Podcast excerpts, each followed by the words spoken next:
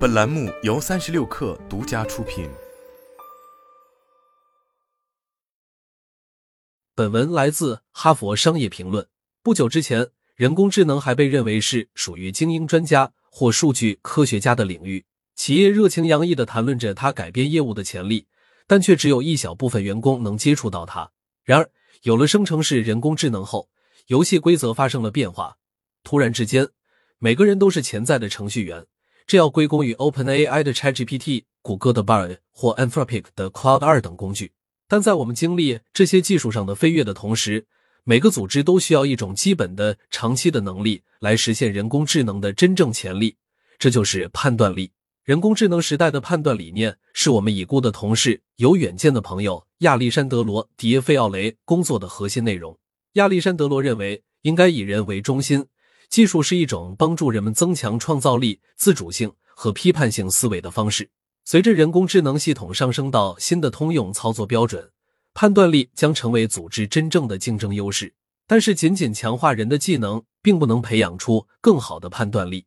为了适应变化的步伐，企业需要从根本上重新思考他们如何看待和部署判断力。值得注意的是，亚历山德罗认为，判断力的三个关键方面。对当前的时刻而言至关重要。一权限这一点指的是谁有权利，谁被允许做出判断。作为判断民主化的早期倡导者，亚历山德罗知道，做出正确的决定并不局限于高管。随着知识、数据和技术更加广泛的传播，判断也必须更加广泛的传播。企业需要了解如何利用和扩展生成式人工智能，而试图禁止这种访问，最终将徒劳无功。只要员工能够利用这些人工智能工具创造价值，企业就需要确保他们能够访问所有这些工具，这是转型的一部分。当然，要以一种安全和受控的方式进行，这需要信任和沟通。但是，领导者应该考虑到，越来越多的新使用案例和实践必然是自下而上出现的，而不是自上而下的。二、行使判断力，这一点指的是决定或形成意见的行为或者过程。亚历山德罗认为。判断是一个连续的过程，而不是某一个单一的时刻。判断不仅仅是在评估数据和信息并做出决定的那一刻进行的，判断的范围要更广，它始于提出正确的问题，构建正确的问题框架，评估更广泛的背景。判断是共同创造的，这种判断的概念在今天看来尤其正确。生成式人工智能的兴起将判断扩展到离散决策之外，它现在是一个人机协作的过程。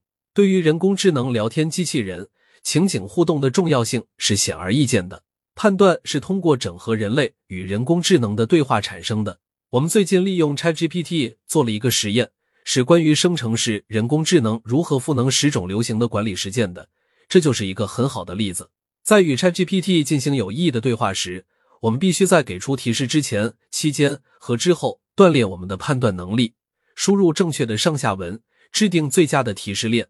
并仔细解释相关建议。这个实验证实了亚历山德罗的直觉：理想的结果出现在人类智能和机器智能的交汇处。未来，正确的判断是共同创造的过程。这种转变要求企业进行全面的人员转型和再培训，才能为员工们配备人工智能时代必不可少的判断能力。